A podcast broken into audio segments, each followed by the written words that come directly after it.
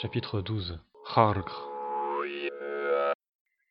Il fut réveillé par un bruit de choc métallique. Je t'ai apporté une armure neuve. Je te veux à mon côté pour l'assaut final, dit fermement Lorcrod en le regardant de haut. Il hocha la tête, encore hébété. Il avait tout de même compris. En se redressant, il vit le fourreau de son dactag. Ses dents avaient perforé toute l'épaisseur du cuir. Avant de s'équiper, il finit d'abord de s'occuper de sa blessure.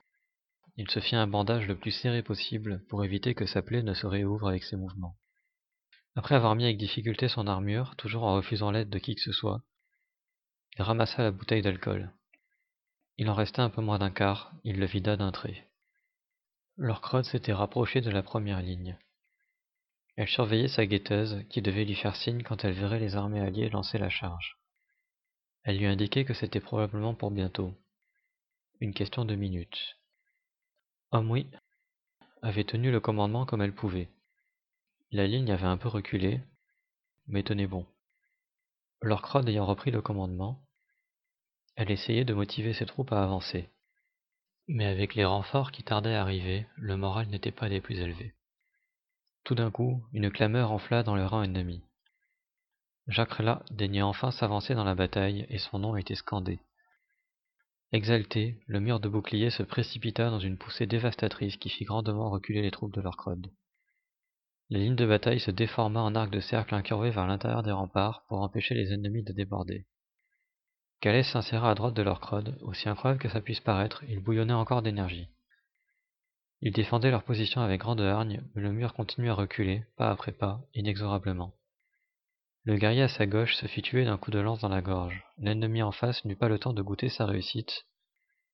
En attaquant, elle avait laissé une ouverture dans laquelle la lance de leur crotte s'engouffra violemment. C'est là qu'elle repéra le signe de la guetteuse.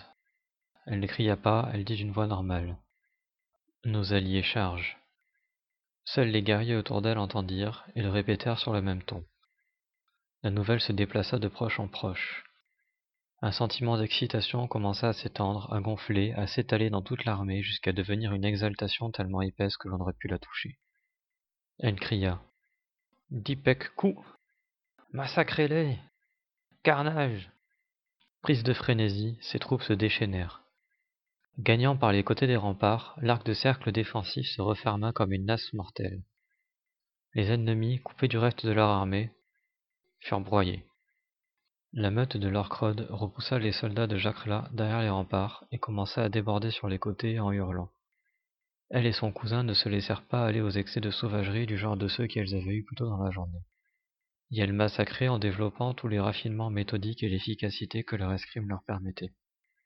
Leurs lances étaient brisées depuis un moment et leurs méclettes voltigeaient devant elles. Chaque coup adverse était détourné et exploité comme une porte d'accès à leurs organes vitaux implacables. Les uns après les autres, les cadavres s'effondraient devant leur crode, tandis qu'elle cherchait Jacrella du regard. Cet immonde résidu de pétacre s'était probablement éloigné dès que l'avantage avait tourné en sa défaveur. Déconcentrée, elle faillit prendre un coup d'épée sur la tête. Elle esquiva au dernier moment et le prit sur l'épaulière sur laquelle il glissa sans faire de dégâts. Furieuse de s'être laissée surprendre, elle coinça l'arme dans son bouclier et donna des coups de tête sur le nez de son adversaire jusqu'à ce qu'il s'effondre. À côté, Calès faisait face à une gauchère. Il bloqua son attaque avec son meclette et lui écrasa la gorge de la tranche de son bouclier. Lui et leur crotte se mirent à chanter en chœur. Turmo, Shoja Ija Keyo, Keyo. Même pour les adversaires ayant le plus de courage, leur duo avait de quoi être terrifiant et elle les voyait avancer sans jamais s'arrêter. À chaque fois qu'un adversaire passait à leur portée, le haut de leur corps devenait flou une fraction de seconde. Un arc de cercle rouge se matérialisait en l'air et le corps s'effondrait. C'était de la magie? demande Pouc Richard d'un air circonspect. Non, bien sûr que non, c'est plutôt parce que leur mouvement était tellement rapide que pour un regard non exercé, il était difficile de les voir, expliqua Crivate. Le reste de l'armée suivait le mouvement, formant une sorte de triangle dont l'orcrode et Calès représentaient la pointe. Les troupes de Jacrela étaient complètement désorganisées par le revirement de situation. Pour ajouter au chaos, des warigouls dressés pour la guerre avaient été lâchés dans la mêlée par les troupes alliées. Les féroces créatures reptiliennes couraient et sautaient en tous sens, mordant, griffant les ennemis, imprévisibles, insaisissables, incontrôlables. La violence de la bataille atteignait son paroxysme, quand nos deux héros, avançant toujours, fendant l'armée adverse, finirent par se retrouver face à des visages connus. En face, il y avait Cliaibé et oui, des alliés. La première était celle qui avait amené les bêtes de guerre, dont l'élevage était la spécialité de sa maison. Pas le temps pour d'émouvantes retrouvailles au cœur de la bataille enragée. Quelques échanges de regards et signes de tête suffirent. Les armées ne firent pas de jonction. Au contraire, le duo recula, suivi à gauche et à droite des troupes. Le triangle se déforma pour s'aplanir en une ligne bien droite.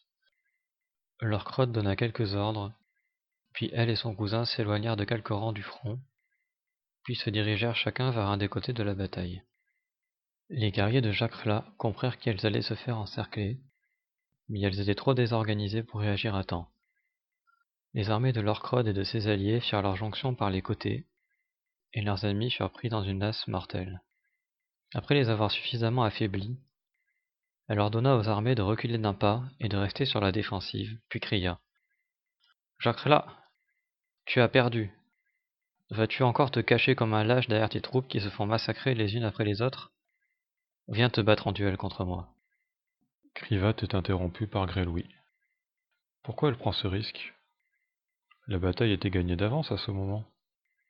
Jacques manquait d'honneur mais pas ses troupes.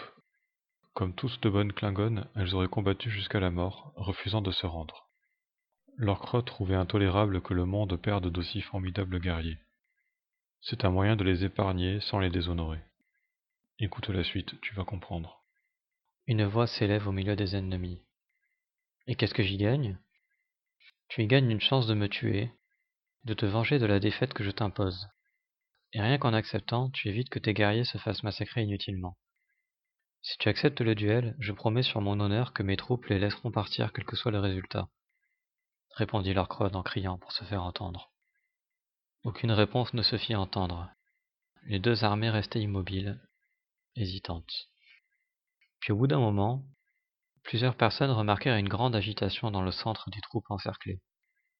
Des cris, des éclats de voix, un moment de calme soudain, puis un nouveau tumulte. Quelqu'un avançait vers eux en fendant la foule. Un Klingon particulièrement grand apparut devant leur crode, Kalès, Tlaibé, Kumwi et Omwi, qui s'étaient rejoints après que l'armée alliée ait encerclé les ennemis. Il était vraiment impressionnant. Il dépassait d'une thèse la plupart des personnes présentes. Il était très massif et dégageait un sentiment de puissance. Il tenait quelque chose en sa main qui n'était pas une arme. Il la jeta au pied de l'assemblée alliée. Ils reconnurent la tête de Jacques Rla. Je suis Lotleval, général de l'armée. Mon seigneur étant dans l'incapacité de répondre à votre demande, je me propose pour le remplacer, dit-il d'une voix forte mais calme, en désignant le visage sans corps. Comment est-il mort? demanda Ku Oui. Il n'était plus apte à commander. J'ai dû le relever de ses fonctions. Qu'est-ce qui l'a rendu inapte? demanda Claybet. La lâcheté.